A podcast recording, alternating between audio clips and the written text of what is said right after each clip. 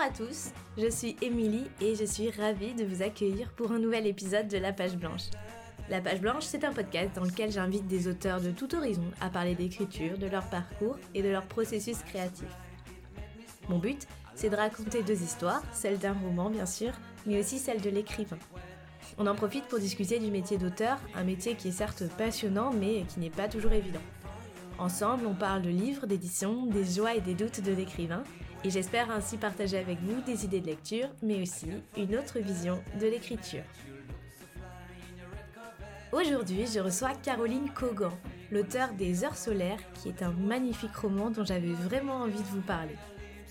Après des études de lettres et plusieurs expériences dans le domaine du marketing et de la communication qui finalement ne lui plaisaient pas vraiment, Caroline effectue un virage à 180 degrés et se reconvertit pour devenir graphiste un métier créatif et plus épanouissant qui lui permet aussi d'écrire à côté. Les Heures solaires, c'est son deuxième roman, et c'est une histoire très riche tant sur le fond que sur la forme. On a beaucoup discuté ensemble des thématiques du roman qui, euh, vous le verrez, sont des sujets vraiment universels. La famille, l'héritage, l'amitié, le poids des secrets et des fantômes du passé. On est revenu aussi sur l'écriture de son tout premier roman et sur sa rencontre avec son éditrice actuelle et sur le regard bienveillant de cette dernière sur son travail. J'étais vraiment ravie de la rencontrer et de m'entretenir avec elle parce que Caroline est une personne aussi lumineuse que ses mots. J'espère que l'entendre vous donnera sincèrement envie d'ouvrir son roman. Je dois dire que Les Heures solaires est une de ces lectures qui vous marque durablement du moment où vous en refermez la dernière page.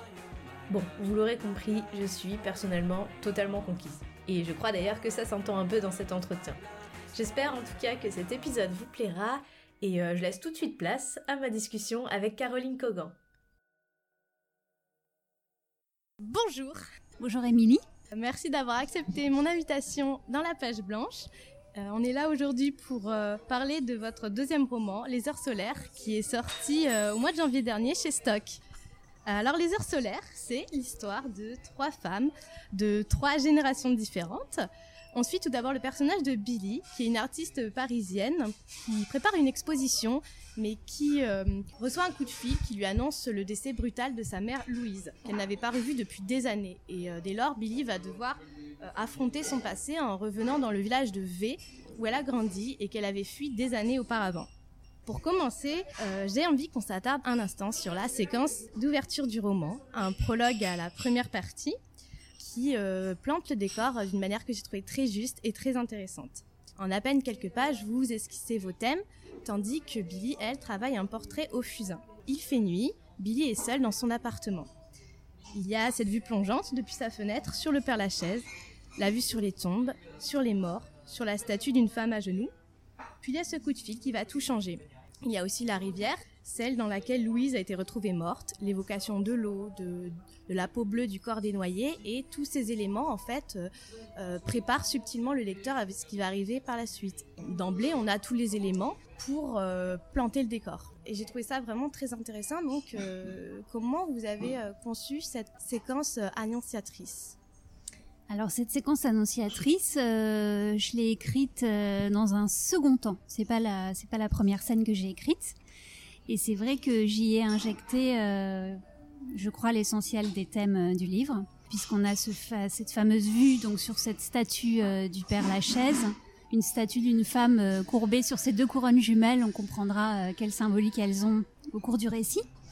Et c'est en effet la première chose que Billy a aperçue de cet appartement qu'elle a décidé d'acheter ensuite, cette fameuse statue qui symbolise deux âmes jumelles. Et il y a aussi cette exposition donc qu'elle est en train de préparer, une exposition au fusain, donc ce sont des portraits euh, sombres, tourmentés. Euh, et on verra que finalement ces portraits sont un peu à l'image de son état d'esprit elle euh, à ce moment de sa vie. Elle travaille sur ces portraits au moment où elle reçoit cet appel qui annonce donc que Louise, sa mère, s'est noyée et que cette noyade est, on le verra, la réputation, la répétition d'événements plus anciens à quel moment vous avez euh, commencé à songer aux heures solaires Quelle a été justement la première image ou la première idée qui euh, vous a inspiré pour cette histoire? Alors, les heures solaires, euh, c'est une très longue histoire puisque c'est mon deuxième roman publié. Mais j'ai commencé à l'écrire il y a très longtemps, il y a un peu plus de dix ans. Donc c'est un second roman publié, mais c'est un premier roman écrit. D'accord, ça c'est intéressant. Donc j'ai commencé à l'écrire et je l'ai mis dans un tiroir pendant quelques années. Mais entre-temps, j'ai écrit un autre livre qui a été publié en 2014. Et les heures solaires, donc il y a dix ans, ça a été un jet, un pur jet en fait. J'ai eu quelques semaines devant moi, un mois à peu près devant moi, et j'ai écrit, écrit, écrit chaque jour parce que j'avais ce temps-là qui était disponible. Et très vite, les trois femmes, euh, le portrait des trois femmes s'est dessiné. Donc euh, Billy, Louise, sa mère, Adèle, la grand-mère. Et dès le début, elles étaient là toutes les trois, chacune avec leur époque différente, chacune avec leur histoire. Donc on avait Billy euh, qui grandit dans les années 70 dans ce petit village de V. on a sa mère Louise qui grandit elle aussi 20 ans avant. Et puis on a le portrait d'Adèle, la grand-mère, qu'on va découvrir à travers des lettres et qui a 16 ans euh, pendant la Seconde Guerre mondiale. Donc ces trois histoires étaient là, étaient plantées. Et euh, la rivière et le village de V étaient là aussi. L'eau est assez présente dans mes, dans mes récits. Et finalement, il y a eu un temps de maturation assez long. J'ai lu euh, pendant quelques années des livres sur la psychogénéalogie, sur les mémoires familiales, sur les non-dits, sur ce que provoquaient les secrets dans les familles, sur les héritiers. Et après ce temps de maturation, cette réflexion, j'ai repris ces fameuses heures solaires euh, il y a à peu près trois ans. Et ce que j'ai fouillé, c'était tous ces petits liens euh, qui existaient entre ces trois femmes et puis cette rivière qui était très présente puisque les trois femmes vont connaître trois drames qui seront liés à cette rivière. Et elle s'est dessinée au cours du récit un peu comme un, fil qui les reliait. Oui, ça c'est vrai que la rivière est un personnage à part entière et euh, c'est un, comme, comme vous l'avez dit, c'est un point d'ancrage qui, relie les, les, trois héroïnes. Et euh, c'est euh, un espace euh, double et, un espace un peu trouble pour ces trois femmes. C'est à la fois une source de réconfort quand les petites filles viennent s'y baigner en plein été et c'est aussi l'endroit de, tous les drames. Et donc, pourquoi précisément ce motif de la rivière et, de l'eau? Qu'est-ce que ça évoque particulièrement chez vous, cet élément de l'eau? Du coup, je pose la question dans cette arme, puisque comme vous l'avez dit, c'est un motif qui revient dans vos thèmes et qui est présent dans votre premier roman dont on parlera un peu plus tard. C'est vrai que l'eau est présente dans tous mes récits, parce que même dans les mes tout premiers récits que j'ai écrits quand j'étais euh, plus jeune, euh, des contes, euh, des nouvelles, des poèmes, l'eau a toujours été présente. Alors c'est un élément que j'aime et dont j'ai besoin, c'est peut-être mes origines bretonnes ou le fait que mon père était marin et qui nous a bercé avec ses histoires. Mais en tout cas, oui, j'ai une sorte d'obsession pour l'eau et, et, on l'a retrouvée dans mon autre livre sous la forme de l'océan qui gronde. Dans les heures solaires, là, c'est la rivière. Et c'est vrai que c'est à la fois euh, ce que j'ai aimé, c'était euh, toutes ces facettes qu'on trouve dans cette, euh, à travers cette rivière, à la fois donc celle vous disiez de l'enfance, de l'amitié entre Billy et, Lila, donc c'est la rivière des heures solaires, des jeux, du réconfort puisqu'on est à V dans un village du sud on est euh, les étés, euh, les étés de canicule, de grande chaleur. Donc euh, ces trois femmes vont tour à tour se baigner dans cette rivière pour y trouver, comme disait, un réconfort. Et puis c'est aussi un lieu où elles vont chercher une sorte de purification, un moment, un lieu symbolique. Et surtout cette rivière qui peut se révéler sombre et qui est la rivière aussi des drames du récit. Ce village justement de l'arrière-pays provençal, c'était important de situer euh, précisément dans le sud parce que on, y sent un peu toute cette chaleur, toute, euh, la, toute la couleur des paysages. En fait, la lecture est très sensorielle, donc euh, c'était important ce décor du sud avec tout, tout, ce que ça charrie dans l'imaginaire. Alors le sud, c'est un lieu où j'ai passé une partie de mon enfance et de mon adolescence. Et donc c'est une région que j'aime et en effet qui est pleine de sensations, pleine d'odeurs, de couleurs, de... et qui laisse donc une empreinte très forte sur le corps. Donc je pense que quand j'ai commencé le récit, j'avais envie d'en parler. Et puis le village de V s'est dessiné, il était là. Et en plus, euh, par rapport au thème euh, du roman, je trouvais ça intéressant puisqu'on parle de la mémoire et de l'oubli, au début, on est avec Billy, qui est un personnage euh, qui a cette volonté d'oubli, euh, qui s'est construite là-dessus, euh, qui dit les choses dont on ne parle pas n'ont jamais existé. Et face à cette volonté d'oubli, il y a ce retour à V, où là, c'est toutes les sensations qui remontent. On est dans la mémoire du corps, on est dans le voilà le pur langage corporel. Et face à ça, malgré sa volonté d'oublier, elle peut rien faire, elle est submergée. Donc ce, ce décor du sud me paraissait très intéressant à exploiter pour ce, pour ce récit, pour ces thèmes. D'autant plus que Billy étant parisienne, euh, ça fait un aller-retour entre euh, la ville et euh, le village, deux décors complètement différents, donc on opère encore plus ce, retour à l'enfance et ce retour aux sources en quelque sorte. Exactement. Et donc on l'a dit, c'est un roman qui est avant tout une histoire de famille et c'est bien connu, toutes les familles ont leurs secrets. Et ici, ça va encore plus loin que ça parce que à travers l'histoire de Billy, de Louise et d'Adèle, le, roman pose une question qui est liée à, l'héritage, à la filiation, et vous avez cité le terme à la psychogénéalogie. Psychogénéalogie, qui est donc cette méthode clinique qui essaye de découvrir ce qui, chez nos aïeux, euh, peut avoir une euh, résonance dans notre propre histoire. Et c'est vraiment cette question qui se pose euh, dans, les heures solaires, à savoir si les secrets de famille qu'on enterre peuvent avoir un impact sur les générations suivantes. Et dans quelle mesure, en fait, on porte les erreurs et les choix de ceux qui nous ont précédés? Ça, c'est vraiment très intéressant. Donc, comment vous en êtes venu à aborder cette thématique-là? Alors c'est une thématique qui m'intéresse parce que je pense que chaque euh, chaque famille a ses secrets, euh, bon plus ou moins euh, graves bien sûr. Et comme je vous disais, j'ai lu pas mal de choses sur ce sujet. Et puis il y avait ces trois femmes qui étaient là, et puis il y avait ce qui leur arrivait et, et toutes les résonances qui m'ont fait chercher plus loin en fait. Et c'est vrai qu'en psychogénéalogie, euh, c'est ça qui est intéressant, c'est euh, de voir qu'à la première génération, on a un drame, euh, quelque chose qui se passe. À la seconde génération, ce drame devient un secret de famille. Et cette génération le porte. Donc c'est Athéan Ancien qui parlait d'une crypte où on aurait un fantôme qui serait caché et qui de temps en temps voudrait émerger. Et je trouvais que c'était une belle image parce que c'est ça, c'est les fantômes familiaux. Et donc la troisième génération et les suivantes, dans le récit c'est la génération de Billy, elle, porte ce secret, elle porte ce fantôme familial, même si elle ne le connaît pas puisque c'est un secret. Mais euh, c'est vraiment son inconscient et son corps qui portent pleinement euh, cette chose-là, ce monstre, ce que j'ai appelé ce monstre de la mémoire. Et quand elle va retourner à AV, elle va être confrontée à ce qui s'est passé quand elle était plus jeune avec son amie Lila, à la manière dont elle l'a vécu et à la culpabilité qu'elle porte depuis. Et finalement, en remontant dans ses généalogies, donc dans l'histoire de sa mère et de sa grand-mère qu'elle n'a pas connue, euh, elle va comprendre euh, d'où vient la source, où sont les racines du mal, et finalement, elle va comprendre que cette culpabilité qu'elle porte, euh, c'est pas seulement la sienne, c'est aussi celle de ses ancêtres, et ça va lui faire réécrire complètement son histoire, faire face à ses propres fantômes. Et puis c'est là où je trouvais ça intéressant aussi, c'est que elle, déconstruit toute l'histoire de sa famille pour elle se reconstruire en fait, pour gagner sa propre liberté. Et puis finalement c'est ça la psychogénéalogie, c'est euh, réussir à mettre le doigt sur quelque chose qui nous hantait, dont on n'avait pas conscience.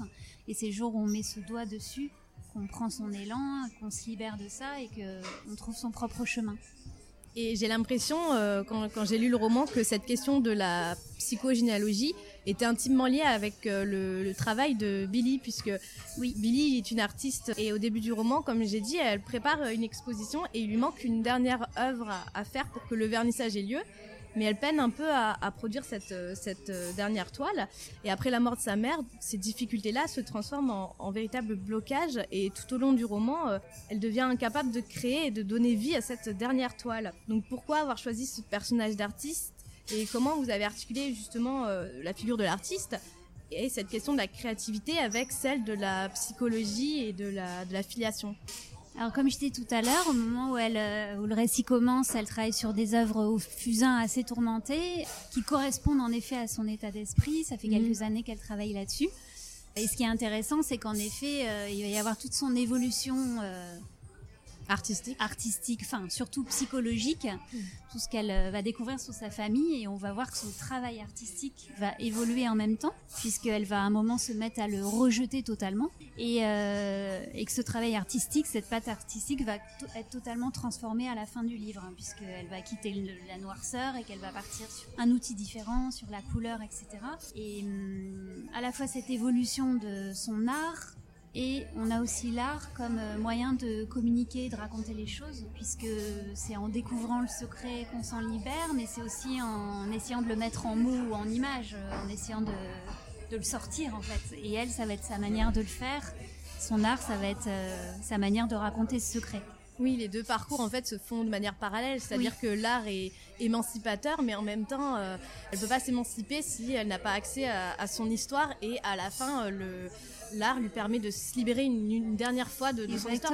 C'est tout, tout est vraiment très très lié. Et puis ça lui permet de, mettre vraiment en lumière l'histoire de sa famille, alors sans que les gens qui voient ces tableaux sachent forcément ce qu'il y a derrière, ce que ça raconte, mais en tout cas l'histoire est, portée euh, à la lumière en fait. Ces thèmes de filiation, d'héritage, du passé qui revient un peu nous hanter et qu'on vient juste d'évoquer, ça se retrouve pour moi jusque dans l'écriture et dans la structure même du roman. C'est-à-dire que les souvenirs d'enfance de Billy sont étroitement mêlés à, la narration tout, tout, le long du roman, tout comme l'histoire de Louise, puis ensuite celle d'Adèle. Euh, on ressent un vrai euh, mouvement, un, entremêlement des pensées et des souvenirs qui pourrait encore une fois faire penser au, mouvement de l'eau. Est-ce que ça a été compliqué pour vous de, bâtir cette structure euh, narrative qui est quand même assez particulière et assez subtile et qui permet de mettre en lumière l'histoire des trois femmes de manière différente tout en, tout en montrant à quel point elles sont liées ah, c'est vrai que c'est ce que je disais tout à l'heure, ça a été un long travail de maturation en fait, parce que finalement toute la matière a été là assez vite. Donc il a fallu euh, décortiquer, créer tout, tisser tous ces liens qui les relient, comprendre aussi euh, pourquoi, euh, parce que finalement quand on écrit, il y a aussi une part d'inconscient, il y a des choses qui se mettent en place, on ne sait pas forcément pourquoi au moment où on le fait. Donc ça a été à la fois comprendre pourquoi ces trois femmes étaient là, pourquoi leur histoire, comment elle était liée. Donc ça a été, voilà, je dirais, un travail de, tissage, de tissage et de d'éclairage. Moi-même, il a fait que je comprenne euh, pourquoi, pourquoi toutes ces choses euh, étaient là et qu'est-ce que j'en fais et, euh, et, comment je les relis, ouais. Avec cette question, en fait, j'empiétais déjà un petit peu sur le, sur tout ce qui a, ce qui a trait à l'écriture. Donc, on va pouvoir commencer à parler un petit peu de vos débuts euh, en tant qu'auteur. Les Heures solaires, c'est votre deuxième euh, roman, ou, le premier en, termes d'écriture. Mais euh, le, premier paru, c'était Une baigneuse presque ordinaire qui était publiée aux éditions Acme, qui est une petite maison d'édition indépendante. Est-ce que vous pouvez m'en dire un peu plus sur ce roman, de comment vous l'avez conçu et comment vous êtes parvenu à le publier? Alors une baignuse presque ordinaire, donc je l'ai écrit au moment où donc les heures solaires étaient dans un tiroir. Il y avait, j'aime beaucoup l'univers des contes. J'aime beaucoup les contes d'Anderson. Il y avait un conte euh, qui me plaisait particulièrement, c'était La Petite Sirène. Alors pas la Petite Sirène euh, de Disney. Euh, le dessin animé. Voilà, mais la version initiale qui est assez triste. qui est très sombre. qui est assez sombre.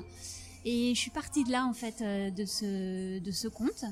donc on commence le récit avec un homme, un publicitaire d'une quarantaine d'années qui trouve une femme échouée sur une plage un matin, qui la ramène chez lui et qui cherche à, connaître en fait son identité, d'où elle vient. Elle est muette. Donc il y a aussi, alors c'est un thème qui est récurrent, il y a aussi à nouveau un travail sur la mémoire, sur l'identité. Donc c'est un récit qui pourrait être qualifié de fantastique puisqu'il parle de tous ces mythes, mais qui moi était plus euh, une recherche psychologique, une recherche autour de l'identité. Et où l'eau est à nouveau, euh, ce que je disais tout à l'heure, l'océan est très présent. On n'est pas du tout dans la rivière de V, là, on est vraiment euh, au bord de l'océan. C'est pareil, la, comme avec V dans les heures solaires, j'ai pas voulu citer le lieu exactement. Donc chaque personne euh, pourra créer euh, son imaginaire euh, autour de ça. Mais ce, hum, ce premier livre est donc paru chez Acme Éditions en 2014. Comment ça s'est passé? J'ai envoyé mon manuscrit à des maisons et et Marie, qui venait de, créer donc sa jeune maison d'édition, a aimé le manuscrit, l'a publié. voilà, c'était en, en 2014. Comment s'est passée euh, la rencontre avec euh, votre éditrice actuelle chez Stock?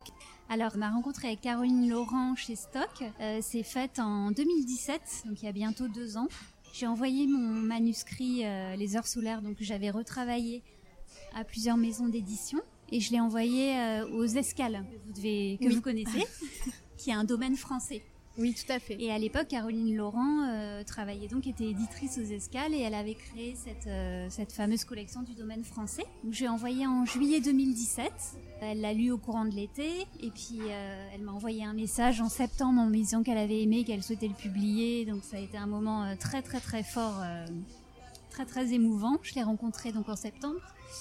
Et, et, donc, elle souhaitait le publier à la rentrée littéraire de septembre 2018. On a travaillé, commencé à travailler ensemble, à fouiller certains personnages. Euh, voilà, on a, commencé ce travail. Et puis, euh, au mois de mars 2018, euh, elle m'a annoncé qu'elle partait donc chez Stock pour créer une nouvelle collection qui s'appelle Arpège, qui a été lancée avec deux romans en janvier 2019. Et donc je l'ai suivi et c'est comme ça que j'ai pu participer à, l'aventure de la création d'Arpège qui a été lancée donc avec les petits garçons de Théodore Bourdeau et les heures solaires euh, le 2 janvier. Caroline Laurent, c'est quelqu'un qui est très, euh, qui est dans la bienveillance, qui accompagne ses auteurs. Euh, c'est une relation forte qui se crée avec elle. Donc ça, c'est une relation qui est très humaine. et puis après, chez Stock, il y a toute une équipe aussi. Vous étiez bien encadré et bien, bien entouré. Ouais, exactement. Alors, une question qui m'intéresse toujours énormément, c'est de comprendre un peu mieux tout le processus euh, qui entoure l'écriture et euh, comment, euh, comment chaque auteur fonctionne un petit peu, parce que chaque auteur fonctionne différemment. Donc, comment ça se déroule pour vous? Est-ce qu'il vous faut du, temps pour écrire? Est-ce que vous suivez un, plan structuré, des structures bien établies, ou bien vous vous laissez plutôt aller au fil de la plume? Bref, j'aimerais savoir quel type d'écrivain vous êtes. Alors moi, j'aime bien me laisser, ce que je disais tout à l'heure, j'aime bien me laisser aller, écrire par G. Et pendant, pendant longtemps, j'ai écrit par G aussi parce que j'ai toujours cherché plein de petits moments euh, à côté de mon activité professionnelle. Donc euh, j'ai beaucoup écrit dans les cafés, j'ai beaucoup écrit dans les transports en commun, dans les bus. À un moment, j'avais des longs trajets, donc j'avais toujours un petit carnet ou mon téléphone. J'ai beaucoup écrit sur mon téléphone aussi. Donc ça a longtemps été des tout petits moments comme ça que, que je cherchais. Et j'aime bien euh, avoir tous ces morceaux finalement qu'à un moment je rassemble. Donc je dirais que j'écris pas euh, avec un plan préétabli et j'aime bien parce que euh, au moment où je me lance dans l'écriture, souvent c'est j'ai l'impression que je vais lire quelque chose presque. J'ai envie de savoir la suite parce que je la connais pas forcément. Vous êtes votre première lectrice. Exactement. non, j'ai hâte de savoir un peu ce qui va émerger, pourquoi, parce que quelquefois il y a des choses qui viennent et on se demande pourquoi on les a écrites et euh, donc euh, Donc vous avez une écriture assez euh, intuitive, j'ai l'impression.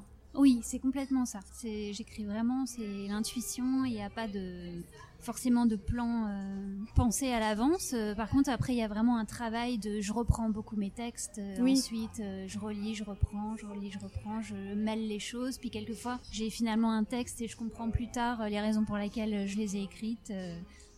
Ah oui, cette question de la réécriture, euh, ça aussi, c'est une question que, qui m'intéresse euh, tout particulièrement parce qu'on on pose souvent la question à l'auteur du- de son rapport à, à l'écriture. Et moi, souvent, je me pose la question du rapport à la réécriture Ouais. parce que euh, écrire et réécrire un roman, c'est pas euh, vraiment, voire pas du tout le même travail. Du coup, vous, comment vous abordez euh, cette étape-là euh, Parce que votre écriture euh, est quand même très, justement, travaillée, très soignée. on sent, en tout cas moi, j'ai l'impression que l'écriture est très pensée. Et comme vous avez dit que vous suiviez pas de, de, de plan préconçu, j'imagine que cette étape de réécriture était quand même un travail important. Oui. Alors je pense qu'il y a, comme on disait tout à l'heure, il y a, vraiment de l'intuition. Donc pour moi, tout a un sens aussi. Les choses à un moment arrivent, se posent et alors il y en a bien sûr euh, certaines que je vais laisser de côté, que je vais effacer, mais souvent euh, les choses se posent là sur la feuille, euh, pas par hasard. Et ensuite ce travail de réécriture, pour moi c'est un peu de la dentelle et oui, je vais reprendre les choses et oui c'est un peu comme une une broderie tout doucement euh, qu'on retravaillerait. Donc le plus long finalement, c'est vraiment de reprendre le texte, de le retravailler, de le peaufiner plutôt que de l'écrire. C'est un mélange des deux, je pense, parce qu'il y a aussi tous ces petits jets qui se multiplient. Euh, là, par exemple, je travaille sur le prochain et, c'est pareil, c'est des petits moments que, je cherche à se construire tout doucement. Et quelquefois, je me demande euh, toujours si ça va évoluer, si les thèmes vont changer, où est-ce que je vais exactement. C'est des périodes un peu euh, à l'aveugle, mais j'aime bien ça, justement. Pour revenir à- au sujet de la relation auteur-éditeur, euh, comment euh, l'éditeur, euh, enfin en tout cas comment votre éditrice s'intègre dans ce processus de réécriture? Parce que c'est aussi quelque chose dont on entend souvent parler, mais est-ce que c'est c'est pas trop difficile en tant qu'auteur? Enfin c'est un sentiment qui est propre à chacun, j'imagine. Est-ce que c'est pas trop difficile de laisser quelqu'un d'autre comme ça s'immiscer entre guillemets dans l'écriture, même si c'est son rôle évidemment, mais en, en tant qu'auteur, comment on gère un petit peu ce, ce rapport-là? Alors moi, justement, c'est ce que je cherchais. Oui. c'était vraiment avoir un œil critique. Euh, parce que c'est vrai qu'on va, on peut faire lire euh, nos écrits à, à notre famille euh, pour avoir un avis, mais souvent c'est pas purement Oui. objectif. Et, au contraire, moi, ce que j'attendais, c'était avoir un œil critique, euh, quelqu'un qui m'aide aussi, qui me, qui m'accompagne, euh, qui m'aide à accoucher entre guillemets du texte, hein, à aller plus loin. Parce que quelquefois, on va avoir des petites zones de blocage, des choses. Je me souviens que Caroline m'avait euh, demandé d'approfondir un, un petit peu un personnage, une relation entre deux personnages, et je me suis aperçue que finalement, je l'avais pas fait parce que c'était un point. qui était peut-être plus compliqué pour moi, mais c'était quelque chose qu'il fallait fouiller absolument. Et, euh, et c'est important d'avoir cet œil euh, de l'éditeur, alors à la fois pour le fond, parce que quelquefois il faut aller plus loin, et aussi euh, pour tout ce qui est justement dans l'écriture, dans les répétitions, on peut avoir des tics de langage, enfin c'est important, il y a, voilà, il y a à la fois ce travail de fond et ensuite ce travail de dentelière qui vient derrière et qui permet après d'approfondir le texte au niveau du style et au niveau de ce que je disais tout à l'heure, de la broderie, entre guillemets.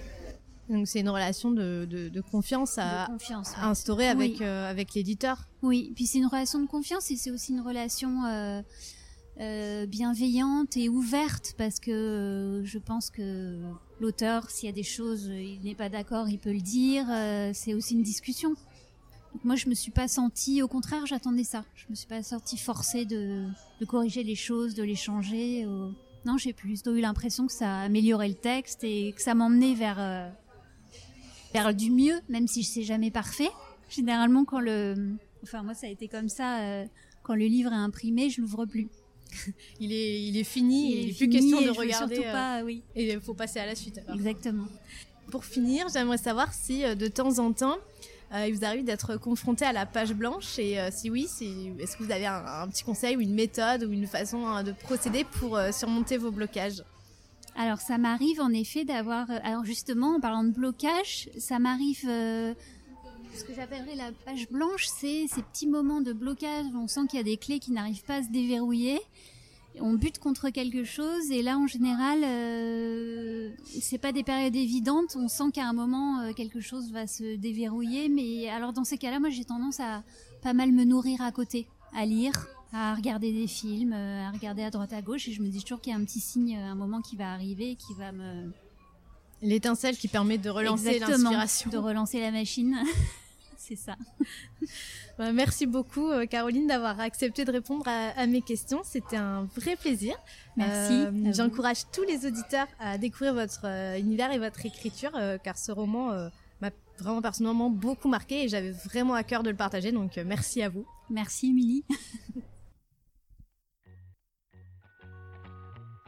Vous pouvez retrouver Caroline Cogan sur son compte Instagram, Caroline Cogan-du-bas auteur, et les heures solaires dans toutes les bonnes librairies comme on dit. Pour ne rater aucun épisode de la page blanche, pensez bien à vous abonner depuis votre plateforme d'écoute. Si vous écoutez cet épisode sur Apple Podcast, pensez bien aussi à mettre une note à la page blanche et si vous avez juste une petite minute à laisser un avis. On peut penser que ça sert pas vraiment à grand chose, mais pour la visibilité du podcast et pour l'aider à se faire connaître, les avis sont essentiels et chaque commentaire compte. Donc vraiment merci d'avance à tous ceux qui vont prendre un petit instant pour le faire parce que ça vraiment ça m'aide beaucoup beaucoup beaucoup. Et si vous n'avez pas Apple Podcast, j'attends quand même vos réactions et vos impressions sur Instagram via mon pseudo Émilie de Zélienne ça me fait toujours très très plaisir de lire vos retours, donc euh, n'hésitez surtout pas à me contacter si vous avez des questions ou simplement pour discuter à propos d'épisodes. Une dernière chose avant de vous laisser, nous sommes déjà au troisième épisode du podcast et j'ai vraiment envie de vous proposer toujours plus d'entretiens avec euh, des auteurs qui viennent d'horizons divers et qui écrivent aussi des choses différentes. Donc euh, si vous avez des suggestions d'invités à me faire pour le podcast, n'hésitez surtout pas. Que ce soit des auteurs de polar, de bande dessinée, de romans graphiques, des auteurs jeunesse ou pourquoi pas des essayistes. J'ai vraiment envie de diversifier au maximum euh, le contenu que je vous propose dans la page blanche. Je pense que c'est ça aussi qui est intéressant euh, dans l'approche du métier d'auteur au sens large.